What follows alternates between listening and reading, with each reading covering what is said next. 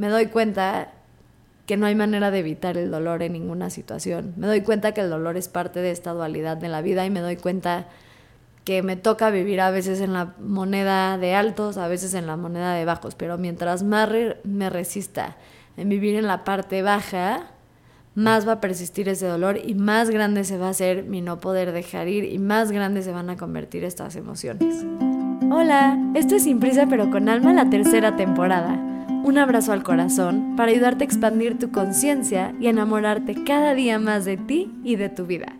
Yo soy Ali Begún, un metro y medio con mil lunares, que como tú estoy llena de curiosidad, emociones y ganas de evolucionar. Gracias por permitirme ser parte de tu camino. Hola familia, ¿cómo están? Yo muy emocionada de este capítulo de hoy. Antes que nada, otra vez, súper agradecerles por cuántos comparten mi podcast. Significa todo para mí. Hago esto con muchísimo cariño y es un proyecto al que yo no le gano nada. Bueno, ya sí, por eso hay publicidad.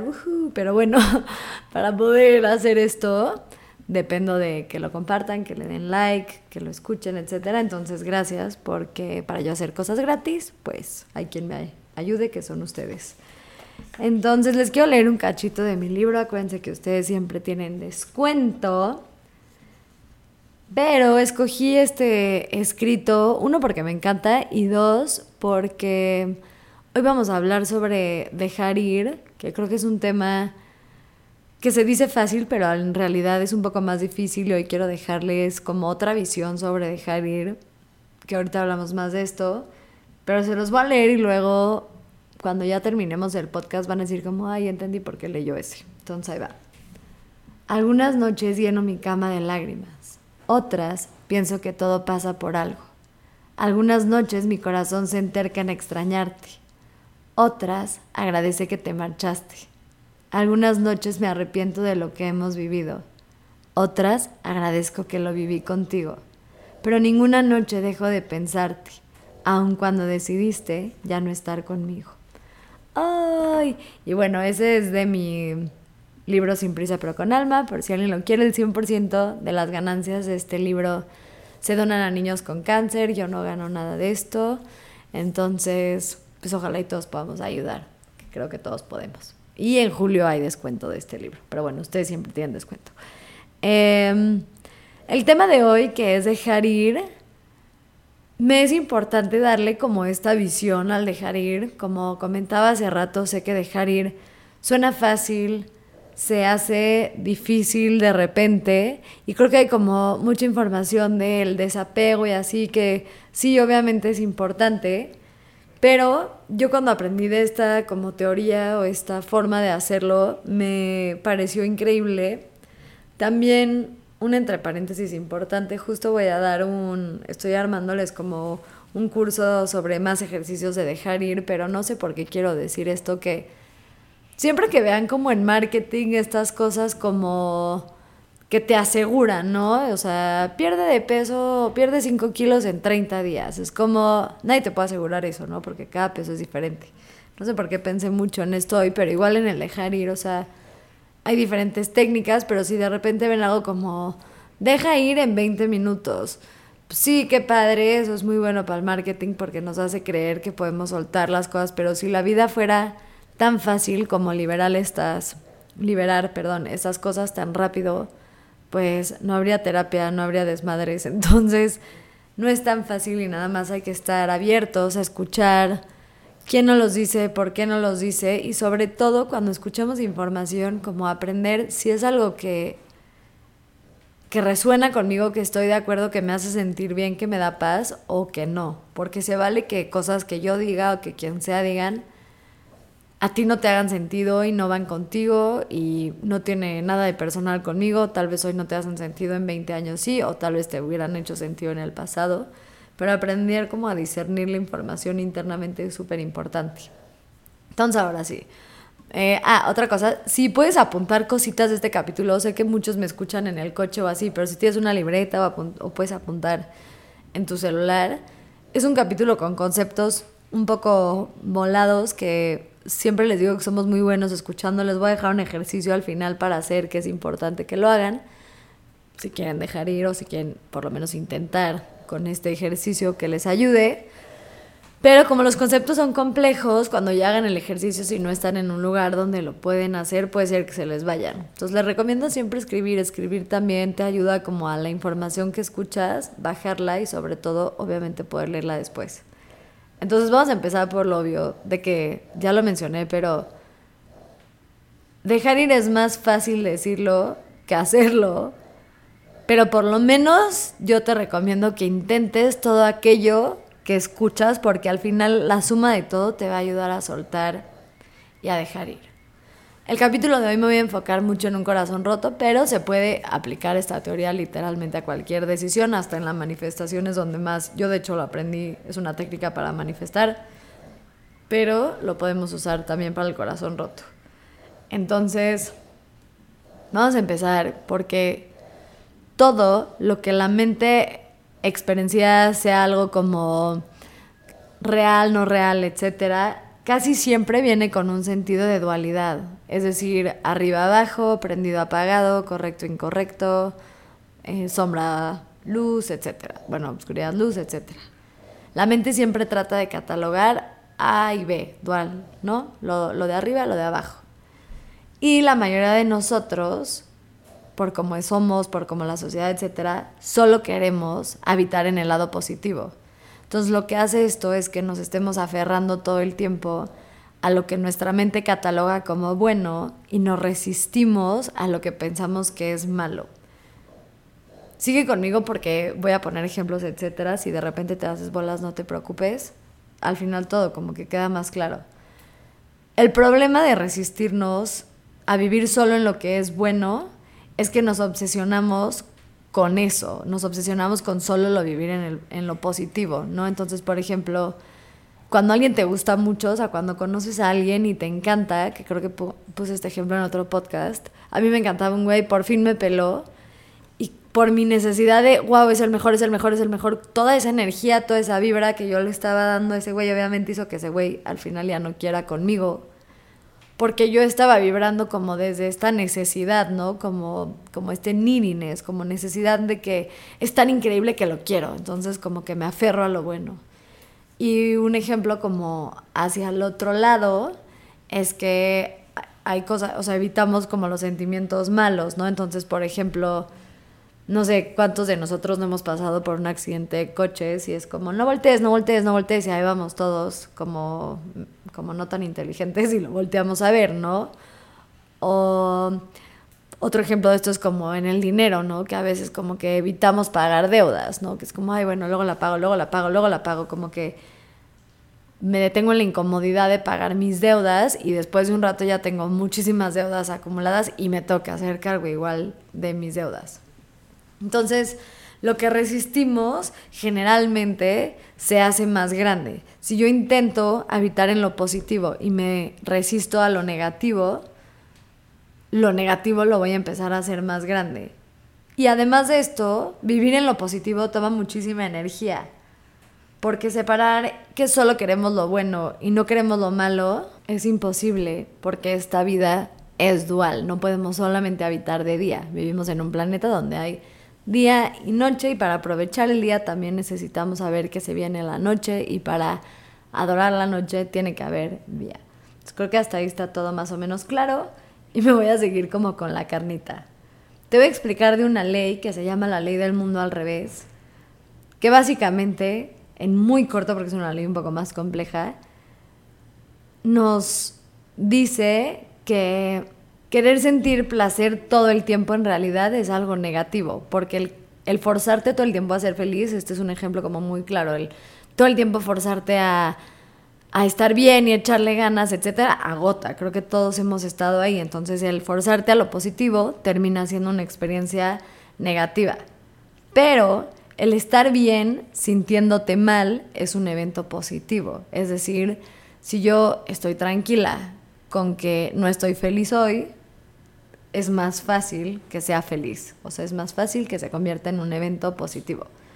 Un ejemplo de esto como un poco más imaginativo, pero te puede ayudar como a bajar este concepto, es nadar. Por ejemplo, cuando alguien se ahoga, generalmente es porque no flota no se queda tranquilo flotando, sino le entra esta ansiedad y está luchando contra el no poder quedarse quieto, por ejemplo, en el mar, ¿no? Entonces, generalmente las, lo, que te dicen siempre que, estás en el mar y te jala la corriente hacia atrás es que te relajes, no que luches contra la corriente, porque luchar contra la corriente, echarle todas tus ganas, te va a quemar y al final te vas a ahogar. En lugar, si te permites flotar, lo más seguro es que la corriente te empuje hacia adentro y eventualmente vas a poder nadar hacia afuera. Entonces, este es un ejemplo como para explicar a lo que me refiero de dejar que las cosas fluyan, de no luchar contra todo esto. Es decir, como en muy simple, es el no resistirme a lo malo y poder aceptar lo que es. Solamente un entre paréntesis rápido, porque a veces creo que se me malinterpreta este concepto de aceptar lo que es. Aceptar lo que es no es lo mismo que apatía, o sea, no es lo mismo acepto que mi novio me dejó, entonces ya todo me vale y ando ahí por la vida, es acepto que mi novio me, hace, me dejó y qué quiero hacer yo con eso, cómo voy a reaccionar desde aquí, eso es aceptar la vida, no es el ya me dejó, entonces me dejo deprimir y me caigo en apatía, sino es esto es, ¿qué hago con esto? Ok, ahora sí, vamos con el ejercicio, que es la parte importante, solo quiero recordarles que este ejercicio solo háganlo cuando estén conscientes de que lo están haciendo. No, no en cualquier momento, porque el hacerlo sin conciencia te va a causar como mucho más ansiedad. Y al hacerlo consciente, dándote el espacio para hacer el ejercicio como tal, te va a ayudar mucho. Pero si no, vas a entrar como a una lucha entre tus dos vocecitas y es importante sentarte y hacer consciente de que vas a hacer un ejercicio en lugar de como que hacerlo durante tu día. Es en un momento específico. Uh, venga. Entonces, es un ejercicio muy simple, pero no necesariamente es fácil. Lo que vas a hacer es sentarte con tu situación, vamos a decir que es dejar ir a un novio, con la situación de dejar ir a este novio, a esta persona que ya no es parte de tu vida, y vas a respirar un par de veces y te vas a preguntar y te vas a dejar sobre todo experimentar todo lo que venga a tu cuerpo, a tu mente, etcétera con estas preguntas. Entonces van a ser dos siempre duales. Entonces, por ejemplo, si el ejemplo va a ser dejar ir a alguien, puede ser, me puedo permitir sentir qué es el aferrarme a que no se vaya esta persona de mi vida y me permito sentir todo. Una vez que termino, me puedo ir al, me permito soltar a esta persona y me siento como me, me, siento, me imagino todo lo que yo necesite, que sería el si soltar a esta persona. Otro ejemplo puede ser, me puedo permitir amar a esta persona que me lastimó aún sin estar con ella y checa cómo se siente. Me puedo permitir odiar a esta persona que me lastimó y siente cómo se siente. Em, otro ejemplo como de dejar ir podría ser me puedo permitir aferrarme a la idea de que este era el amor de mi vida y cómo me siento, o me puedo permitir aceptar que existen más hombres o mujeres que se podrían cruzar en mi camino, ¿no? Creo que se entiende un poco. Entonces lo que queremos básicamente es encontrar como las dos preguntas, los dos lados de la moneda del que estábamos hablando, la parte positiva y negativa, sin juzgar, sin, sentir más peso el uno del otro, etcétera, solamente sintiendo todo esto. Lo que va a ayudar esto es que aquí estás utilizando dos polaridades. Y eventualmente, por estar viendo el bien y el mal de esta situación, vas a terminar en algún punto medio, que es la neutralidad. Es decir, el como pues tiene estas partes buenas de soltar ir, estas malas, aquí me da ansiedad, aquí no, etcétera, ¿no? Es como un ejercicio de conectar contigo. Ahora viene algo como un poco complicado, si solo llegas hasta aquí está perfecto. Pero no sé si han visto alguna vez en su vida esta como esta espiral de las emociones que viene desde abajo, como las emociones de, de vibración más baja y va subiendo como a las de más alta vibración. Obviamente las de más bajo son enojo, envidia, este, culpa, etc. Luego pasas por la neutralidad, que es la que está como en medio, y vas para arriba felicidad, gozo, etc.